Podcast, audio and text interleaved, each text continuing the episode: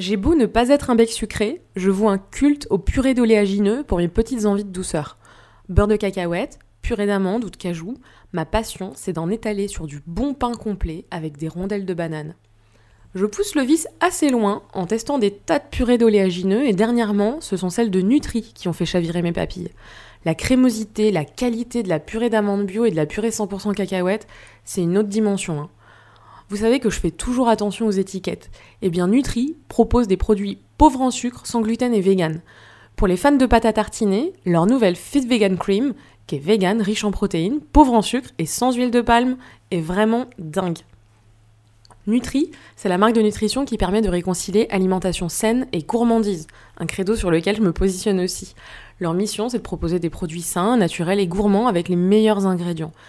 Si vous voulez copier mes goûters et tester leurs produits, eh bien vous allez sur leur site nutri.fr, ça s'écrit NU et le chiffre 3, et vous entrez le code promo Marion en majuscule pour profiter de 15% de réduction sur tous les produits sans minimum d'achat, valable jusqu'au 31 décembre 2021.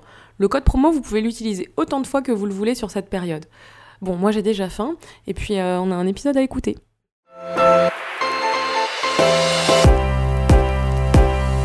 Hola et bienvenue dans ce nouvel épisode de Food Therapy, le podcast qui parle food et psychologie. Je suis Marion Nico, créatrice de contenu, marketing stratégiste dans la gastronomie, mais aussi foodie et psychologue de comptoir. Je partage ici mes analyses et explorations quant au lien entre nos émotions, notre état d'esprit, nos souvenirs et l'alimentation. Croyez-le ou non, il ne m'a pas été facile de trouver un intervenant qui accepterait de parler de ce sujet. Pourtant, j'en ai abordé des tabous. Hein. L'acné adulte, l'endométriose, les poussées de poils incontrôlables suite à des dérèglements hormonaux, les problèmes digestifs, dont les miens, avec des symptômes vraiment pas glamour. Et pourtant, c'est ce sujet qui semble le plus délicat à traiter je me sens pas prête à prendre la parole là-dessus, m'a-t-on dit, comme s'il s'agissait d'un coming out.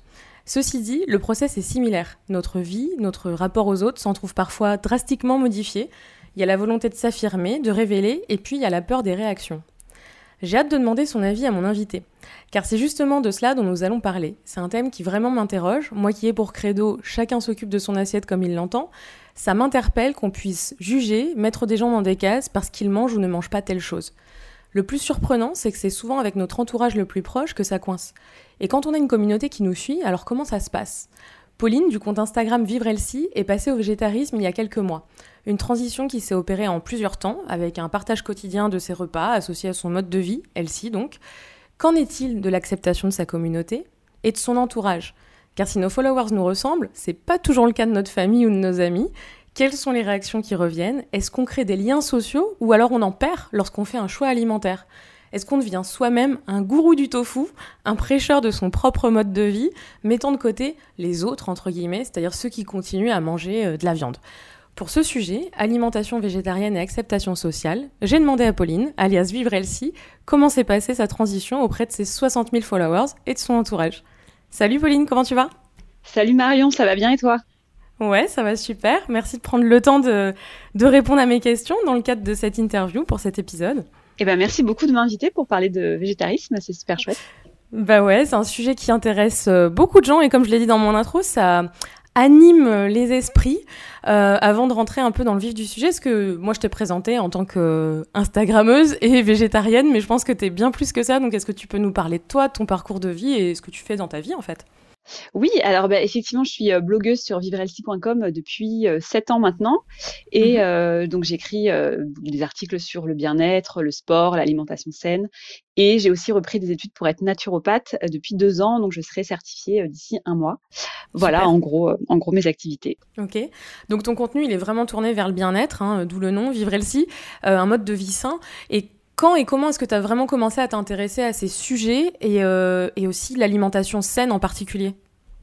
Alors en fait, j'ai commencé à m'intéresser à l'alimentation bah, donc il y a sept ans.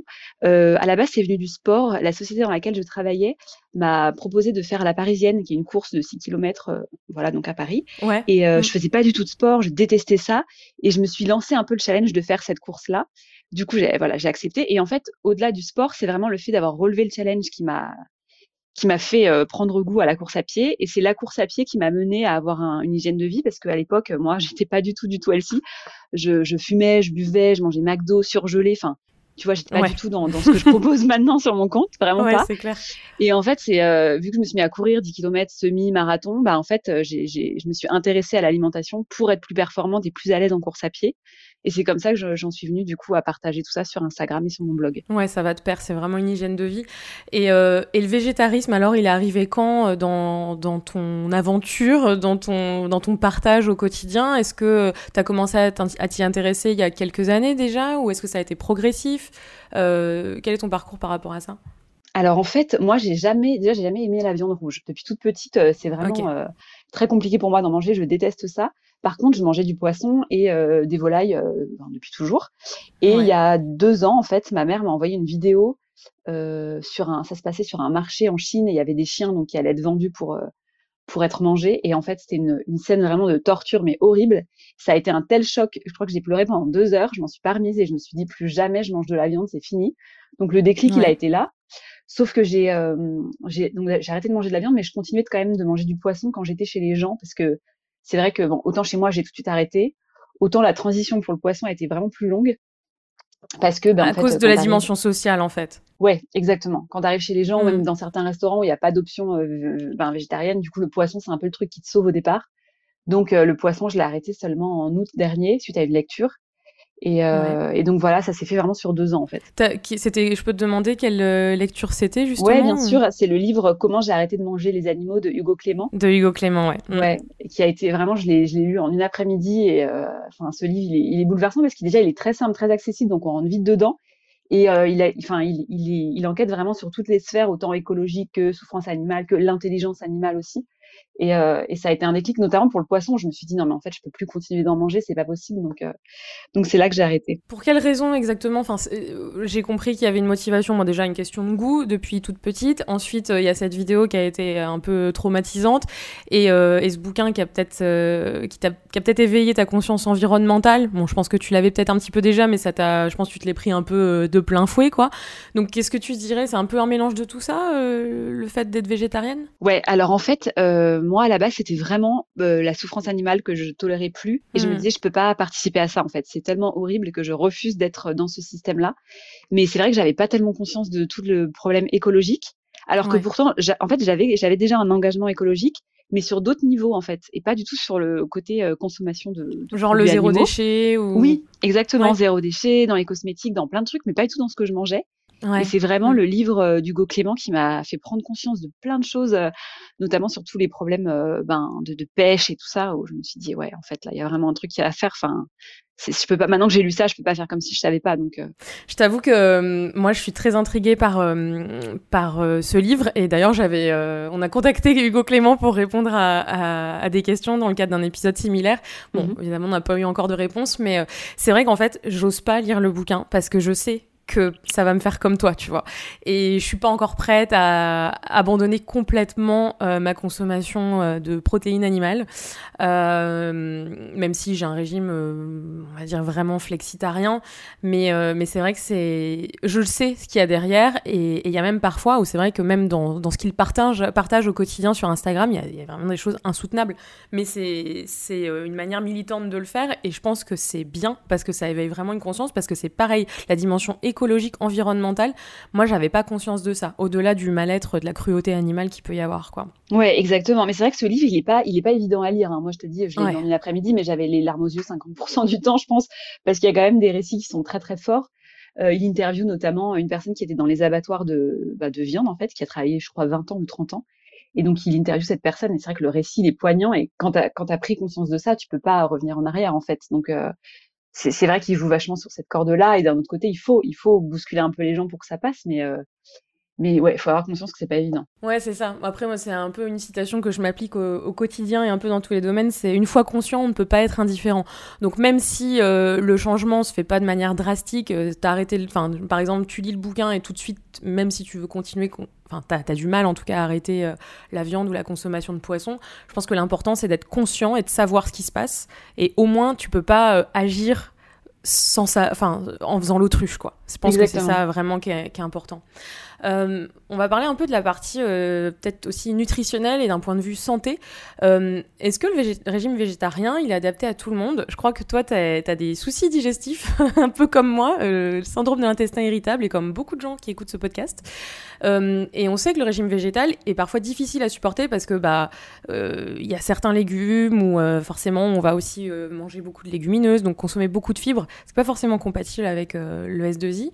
Euh, est-ce que pour toi, euh, c'est un régime qui est adapté ou tu, tu, adaptes un petit peu à ta sauce aussi en fonction de tes besoins et de ce que tu supportes ou de ce que tu ne supportes pas euh, Est-ce qu'il y a des contre-indications et comment toi, tu gères le végétarisme avec ton syndrome Est-ce que tu es accompagné aussi d'une équipe médicale? Comment, comment tu fais? Oui, alors effectivement, ça c'est une bonne question parce que moi, quand je me suis lancée là-dedans il y a deux ans, du coup, j'arrête la viande et je me mets à manger énormément de légumineuses. Et euh, mmh. pendant euh, trois mois, je passe mon temps à être ballonnée, à avoir des douleurs dans le ventre. Enfin, vraiment, ça n'allait pas du tout. surtout que, en fait, j'ai eu trois mois, je t'en ai pas parlé, mais les trois premiers mois, j'étais végane carrément. Tu vois, genre, je me ah suis dit, j'arrête tout en fait suite à cette vidéo. Sauf que ça n'a duré que trois mois, justement parce que j'avais des douleurs qui étaient telles que c'était, enfin, c'était plus possible. Donc j'ai vu une naturopathe à l'époque qui m'a dit, mais en fait, euh, vu ton syndrome, c'est très compliqué pour toi le véganisme. C'est pas impossible, mais c'est compliqué il faut faire la transition vraiment plus lentement pour que le corps s'adapte. Donc la première étape, ça a été de supprimer euh, les légumineuses en quantité et de revenir sur une alimentation un peu plus classique dans le sens où je composais mes assiettes avec un légume, un féculent et un, une source de protéines, mais plutôt du tofu ou du tempeh ou du sétan et pas mmh forcément des légumineuses, tu vois. Ouais. Et à partir du moment où j'ai fait ça, ça a commencé à être vraiment beaucoup plus digeste. Et, euh, et de temps en temps, je réintégrais un peu de poisson à ce moment-là aussi, donc euh, ça se passait plutôt bien. Et, et, même maintenant que je suis complètement végétarienne, j'ai plus aucun souci euh, à manger végétarien. Mais c'est vrai qu'il faut faire cette transition et ne pas se dire, ok, je suis végétarienne, donc euh, je supprime complètement la viande, je remplace par des légumineuses et des céréales parce que là, tu ballonnes, t'as mal. Enfin, mais même pour tout le monde, je pense que c'est même pas une question de colopathie. C'est pas super digeste de se faire des plâtrés de, de légumineuses et de céréales. C'est pas le top. tout à fait. Non, c'est clair. Du coup, la protéine, tu vas, tu vas aller la chercher dans le, dans le tofu, dans euh, le tempeh, le sétan, euh, ce type de protéines végétales Exactement. Parfois, je mange des œufs aussi, vu que je suis végétarienne. Je fais juste attention à bien les choisir. Moi, je, je prends, euh, c'est l'œuf qui ne tue pas la, la, poule. Je sais pas si tu connais cette marque, mais c'est une des, des rares sociétés qui produisent des œufs où quand les poules ne sont plus pondeuses, ils ne les tuent pas, en fait. D'accord. On dit que, on parle de, santé, euh, on dit que les végétariens sont carencés. Euh, toi, qu'est-ce que t'en dis euh, et, voilà, je te demandais d'ailleurs si, si tu étais suivi par une équipe médicale. bon, bah maintenant, tu es presque naturopathe, donc tu as certainement aussi des petites astuces par rapport à ça pour checker tes, tes éventuelles carences. Est-ce que tu fais des bilans sanguins régulièrement? Comment, comment tu gères ça? Oui, alors les bilans sanguins, effectivement, ça m'arrive assez régulièrement d'en faire. Euh, notamment parce qu'on parle souvent de, de, de carence en B12.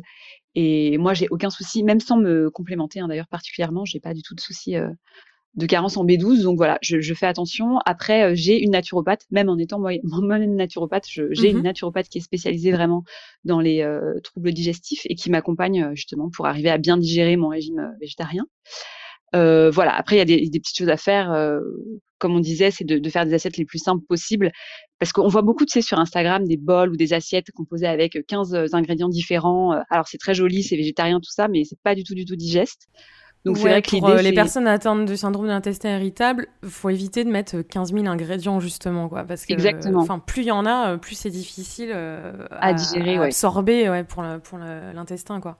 Hmm. Exactement. L'idée c'est vraiment de revenir à un bol avec un féculent, un légume, une protéine et c'est ce qui se digère le mieux. Ouais.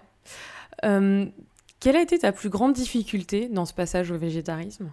Tout confondu, hein. social, euh, euh, peut-être le manque euh, d'un plaisir que pouvait éventuellement te t'apporter manger, je sais pas moi, tu sais, une huître quand t'es en vacances, tout confondu. Qu'est-ce qui a été le plus difficile?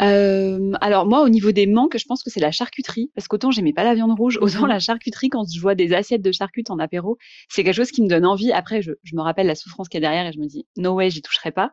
Donc ça, c'est vraiment le chance le plus gros manque. Après là, en termes de difficulté je pense que ça a été de le faire accepter à ma famille. Parce que autant quand, tant que je mangeais encore un peu de poisson de temps en temps, comme je te disais, ben en fait dès que j'allais chez des proches, on me faisait du poisson et les gens se posaient pas trop la question.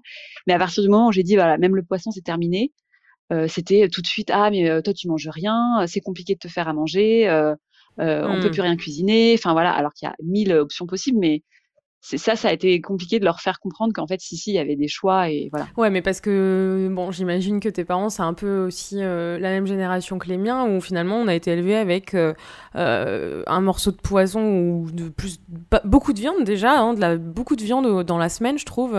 et puis, en fait, il se passe pas une journée sans que tu aies une protéine animale dans ton assiette, quoi. Le repas, c'est ça. Et moi, je vois, tu vois, quand je mange chez mon père de temps en temps, ça va toujours être. Euh, il y aura pas forcément de légumes en fait. Je lui dis, bah, il n'y a pas de légumes. Bah si, il y a du riz ou il y a des pâtes, mais en fait c'est pas un légume. et t'es ah obligé de, de réexpliquer des choses qui sont basiques et ça pour en avoir discuté avec des amis, ça revient souvent en fait. Et je pense que c'est vraiment euh, aussi qu'on est une génération où on est vachement plus au fait euh, de, la, de la nutrition et, et, de comment composer son assiette. Euh, enfin, je pense qu'il y a un peu de ça aussi et il y a un vrai décalage générationnel pour le coup et donc euh, presque bah ouais, social quand tu vas manger dans ta famille. quoi. C'est vrai, mais c'est vrai que notre génération, nous, déjà avec les réseaux sociaux, on est informé en permanence pour peu qu'on suive un peu des comptes de food et de, enfin, de nutrition. En fait, on, a, on est comme formé à ça, même si on le vouloir en fait. Et après, oui, mes parents, moi, clairement, ils, enfin, ils nous faisaient de la viande à tous les repas, mais vraiment, enfin, midi et soir, quoi. Et mon père était cuisinier en plus, donc il cuisinait vraiment beaucoup de viande tout le temps. Et, et voilà, et c'est quelque chose, ma mère, c'est pareil, elle mange énormément de viande. Moins maintenant, parce que je, lui apprends à manger un peu autre chose aussi, mais c'est vrai que les premiers temps, ça a été un petit peu, un petit peu difficile, ouais, c'est normal. Et tu faisais comment euh, Enfin, voilà, t'as as amené un, as amené ton repas ou tu proposais, tu disais voilà, ben vous, vous mangez du poulet, euh, moi je me fais mon petit tofu à côté et je me partage les légumes avec vous. Et, est-ce que t'apportais aussi, enfin, est-ce que t'adaptais un peu ton discours ou euh, ou sinon t'étais un petit peu de ces mises au bout de la table et puis tu t'en prenais un peu plein la tronche de bah de toute façon toi tu manges rien?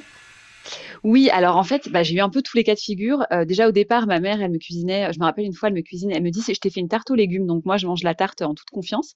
Et puis je lui dis, mais c'est pas des petits bouts de, de porc là? Elle me dit, si si, j'ai mis des petits bouts de, tu sais, des petits dés de porc en fait. Je lui dis, mais je mange pas de viande. Oh, écoute, ça va pas te rendre malade. Euh, ah ouais, ok, tu vois la grosse incompréhension. Donc ça, c'est arrivé une fois. Du coup, j'ai dû réexpliquer, mais en fait, c'est pas une question d'être malade ou pas malade. Juste, je ne souhaite pas manger les animaux. Donc elle a fait OK, OK, euh, mais voilà, toujours le même discours, tu manges rien, c'est compliqué, etc. Et, euh, et en fait, les fois d'après, je lui ai proposé moi de cuisiner. Et du coup, je venais vraiment avec tous mes ingrédients et tout, je faisais un super bon plat. Et elle s'est rendue compte qu'on pouvait manger végétarien et super gourmand. Et du coup, mmh. maintenant, elle achète du tofu, elle achète des. Elle me dit, ah, j'ai pris des petits hachés végétales, etc. Et en fait, elle s'y est mise parce qu'elle a capté que voilà, il y avait aussi des trucs super gourmands à faire et des possibilités, en fait. Ouais, il y a aussi un petit peu, enfin, un petit peu, même beaucoup de préjugés par rapport à l'alimentation végétarienne où on pense qu'on peut pas se régaler du tout, alors que bien sûr que oui. donc, ça, c'est pour ta famille. Au niveau de tes amis, ça s'est passé. Bon, après, tu dis que ça a commencé vraiment au mois d'août dernier, donc de toute façon, notre vie sociale est un petit peu restreinte, mais est-ce que c'est plus accepté de la part de tes amis ou pour le coup on n'est pas forcément sur la même génération que tes parents? Oui, alors mes amis n'ont aucun souci avec ça. C'est vrai que c'est beaucoup plus accepté. Par contre, euh, pour les dîners, je me rappelle en septembre avoir fait un week-end euh, de théâtre avec euh, ma troupe. Et du coup, il y avait une soirée pizza. Et du coup, bah, ils commandent huit pizzas, dont une végétarienne pour moi. Sauf qu'en fait, tout le monde pioche dedans. Donc moi, je me retrouve avec un petit bout, tu vois, et j'avais rien à manger. Et ça, c'est vraiment la classique du végétarien où les gens, ils ont une bonne intention, mais en fait, dans les faits, tu te retrouves avec euh, genre une tomate cerise et un petit bout de pizza. Donc c'est vrai que j'ai tendance maintenant à venir avec euh, ma tarte euh, salée, mon cake, mon machin, et puis finalement tout le monde en mange, mais c'est cool, au moins je sais que j'ai à manger, et voilà. Ouais. Et alors, parlons de ta communauté. Comment ça s'est passé auprès de tes, euh, followers? Est-ce qu'il y a eu des critiques? Est-ce qu'il y a eu, c'est plutôt beaucoup de questions? J'imagine que ça a été quand même relativement bien accepté, parce que je veux dire, ton compte, c'est Vivre Elsie, c'est pas euh, Faites vos courses à Primark. Enfin, tu vois, il y a quand même une cohérence. Euh, donc, comment ça s'est passé avec, avec la communauté sur Insta? Oui, alors ça a été très bien accepté. Euh, d'ailleurs, c'était curieux parce que quand j'ai annoncé que je devenais végétarienne, les gens m'ont dit ah ben on pensait que tu étais déjà végane. Ah, ouais, c'est ça. Ah non non, j'étais pas, j'en mangeais encore un peu, mais voilà. Donc ils ont été euh, pas, enfin du coup c'était ouais très très naturel pour eux parce qu'ils pensaient que je l'étais déjà. Euh, le seul, les seules critiques que j'ai eues, c'est alors c'est au niveau écologique parce que les gens se disent si tu es végétarienne, tu dois être ultra méga écolo. Et donc ça m'est arrivé de faire des stories où je présentais des produits euh, dans des emballages pas tu vois plastique et tout que les marques m'avaient envoyé mais moi j'y peux rien enfin je reçois ça chez moi euh, voilà. Mmh. Et là de me faire euh, descendre en me disant mais vraiment aucun respect de la planète, comment tu peux te dire végétarienne? Alors que pour moi ça n'avait rien à voir, enfin il n'y avait pas de lien si tu veux à ce moment-là.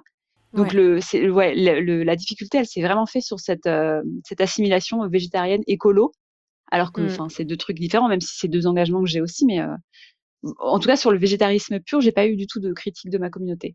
Après, cette critique euh, sur euh, le 100% parfait, c'est un peu quelque chose qui revient, j'ai l'impression, chez beaucoup de comptes qui ont de l'influence en ce moment et qui essayent d'opérer une transition. Et, et c'est un peu navrant finalement hein, de voir que on est en train de dire, ok, je suis pas parfaite, mais je vais essayer d'améliorer. J'ai une conscience écologique et environnementale qui qui, se développe. Donc je vais essayer au quotidien d'être un petit peu plus dans le enfin générer moins de déchets, manger moins de viande, etc., etc. Et en fait, au moindre écart, au moindre truc, t'as l'impression qu'il y a des gens qui scrutent les stories et pour euh, pour t'allumer quoi. C'est assez dingue. C'est quelque chose qui arrive beaucoup chez, d'autres comptes que je suis et c'est vrai que c'est un peu malheureux parce que bon, alors il y en a certains qui ont peut-être vraiment une véritable incohérence par rapport au contenu qu'ils partagent, mais euh, pour la plupart, ça, part quand même d'une bonne intention hein, de, partager, euh, enfin de dire voilà, moi je vais essayer de m'améliorer. Qu'est-ce que vous en dites? Et en fait, non, il y a toujours des gens pour pour allumer en face, quoi. Donc c'est dommage. Bah, c'est ça. Après, effectivement, dès que tu as un petit peu d'influence, euh, tu es pris en exemple. Donc, il euh, faut toujours mm. faire attention à ce que tu montres, etc. Moi, j'essaye d'être le plus honnête possible. Et bah, s'il y a du plastique une fois de temps en temps, il y en a et je vais pas mentir, tu vois. Mais euh, bon, voilà, c'est c'est une des conséquences d'être influenceur et c'est comme ça, tant pis, moi je bah Justement, En, parlant d'influence, du coup, toi, euh, est-ce que tu prends le parti de transmettre ce mode d'alimentation et ce mode de vie, donc euh, un peu d'être euh, porte-drapeau du végétarisme, ou alors tu choisis d'en parler uniquement quand on t'invite à le faire et ou au quotidien, voilà, tu vas essayer quand même d'être dans le partage un petit peu du genre, ouais, vous savez, les animaux. Enfin, même sans tomber trop là-dedans, mais vraiment un peu, ouais, prôner le végétarisme, euh, un peu à la. Ouais, comme. en, porte-drapeau du végétarisme, quoi. Alors honnêtement, non, je ne suis pas du tout euh, porte-drapeau du végétarisme. J'ai l'impression que le fait de trop communiquer dessus, ça peut être un peu perçu comme une agression. Et du coup, mhm. j'aime pas du tout. Euh, enfin, moi, quelque chose que je reproche beaucoup à la communauté végane, qui parfois est très très engagée, c'est justement ce côté un peu agressif, où finalement, ça te culpabilise plutôt qu'autre chose plutôt que de montrer ben, les bienfaits. Moi, en fait, je vais plutôt dire, bah voilà, je me suis préparé cette assiette à midi, c'est super bon, euh, voilà, et ce sera une assiette végétarienne. Et c'est ma façon de dire aux gens, c'est ok de manger végétarien, on peut manger super gourmand, plutôt que d'aller dans le côté un peu militant que j'aime moins et avec lequel je suis moins à l'aise. Donc, je prends pas trop la parole dessus. C'est plutôt si on m'invite à en parler, ben je vais en parler avec plaisir, mais euh, voilà. Non, c'est vrai que c'est pas. Moi, je te suis depuis quelques mois et c'est pas euh, du tout ce que tu transmets. Donc, euh, ma question était un peu rhétorique, mais, euh, mais c'est vrai que c'est. Je suis assez d'accord avec toi. Ou dans le fond, je pense pas. Enfin, ça s'applique à, cette question et ça s'applique à d'autres questions. J'en parlais avec un de mes intervenants l'autre jour pour justement aider les, les, plus démunis et s'engager dans des dans des associations, tu vois, pour pour aider les sans-abri notamment. Mhm. Je disais voilà, il y a des gens qui hésitent en fait à se mettre dans ces associations parce que finalement, le problème c'est que tu es obligé de t'engager et on va essayer de te culpabiliser si t'es pas là chaque semaine, etc., etc. Et qu'en fait, pour que les gens fassent leur part, il vaut mieux euh, euh, pas être culpabilisant justement, montrer que le bien que ça fait de faire telle chose, donc dans ton cas, ben de manger du manger végétarien, euh, plutôt que de d'accabler en fait celui qui ne fait pas les choses comme toi, quoi. Exactement, ouais. Moi, moi, je prends, enfin, je pense sincèrement que c'est toujours plus efficace d'être dans le côté positif que dans le côté effectivement hyper négatif de culpabilisation. C'est pour moi ça mène à rien, ça braque les gens en fait encore plus. Ouais, c'est clair. quels sont tes conseils pour commencer une transition vers le végétarisme? Alors moi je dirais déjà de faire une transition progressive. déjà parce qu'au niveau des habitudes dans la vie de tous les jours, ça va être beaucoup plus simple, mais aussi pour habituer l'organisme en fait hein, à une nouvelle alimentation. Si on s'alimente depuis 20, 30 ou 40 ans avec des produits animaux, il faut quand même que le corps puisse s'adapter à cette nouvelle euh, façon de s'alimenter. Donc voilà, d'être très progressif. La deuxième chose, c'est de s'inspirer beaucoup, s'acheter des livres de recettes, euh, de regarder des vidéos YouTube, d'enregistrer toutes les recettes qui nous tentent sur Instagram, pour ne pas juste se retrouver dans sa cuisine à se dire, ok, en fait là je passe au végétarisme, mais je sais pas du tout quoi faire. Ouais, c'est ça. Ça c'est vraiment euh, le, le, souci numéro un. Je le vois moi-même en consultation. Euh, j'ai des gens qui, me consultent parce qu'ils veulent passer à une alimentation plus végétale et qui en fait n'ont pas d'idée. Donc euh, la première chose, mmh. c'est de s'acheter des, livres et de suivre tout simplement les recettes. Et puis de faire très attention euh, à l'apport en, enfin différents macros en fait, parce qu'on se retrouve avec des gens qui ont beaucoup beaucoup de glucides, pas du tout assez de protéines dans l'assiette, donc bien checker qu'il y, ait tous les apports en glucides, protéines, lipides. Ok. Tu parlais euh, du livre d'Hugo Clément qui a été vraiment un, turning point, quoi, un élément déclencheur pour toi.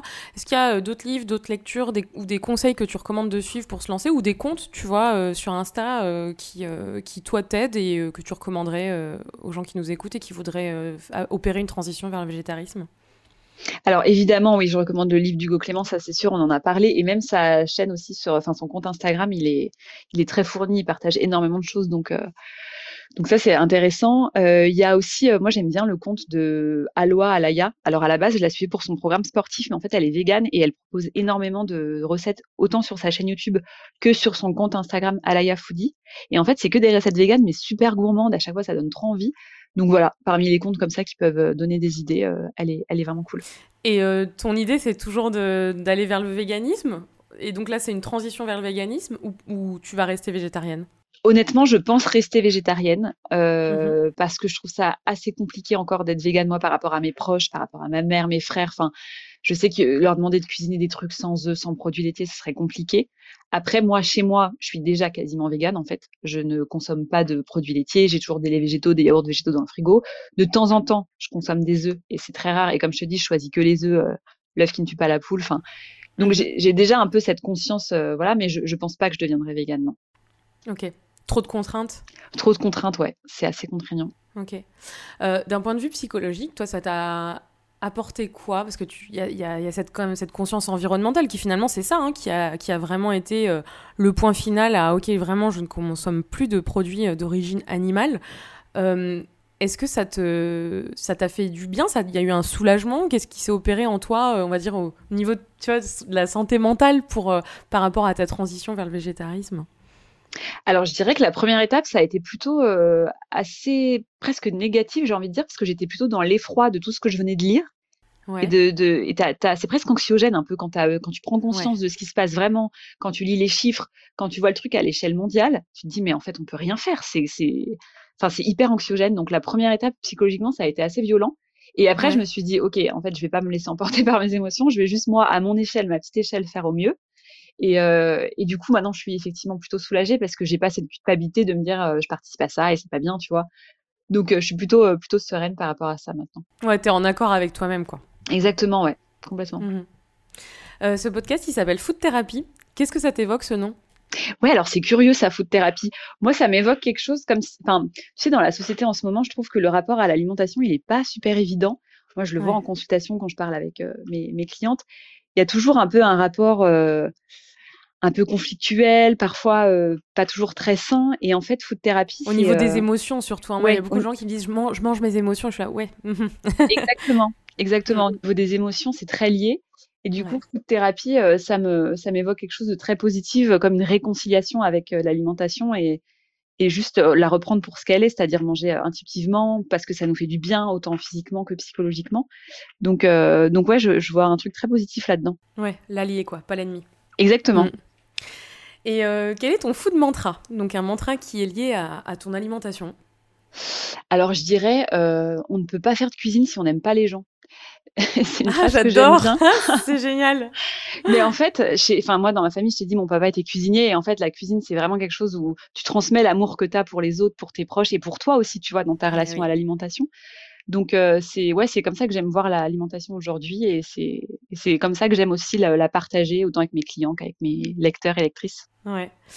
Euh, j'adhère complètement à ça. Euh, et ton plat émotion, donc c'est ton plat doudou, vraiment ce que tu vas te faire quand. Et d'ailleurs, ce serait intéressant de savoir si s'il a changé ou si tu l'as adapté quand tu es passé au végétarisme.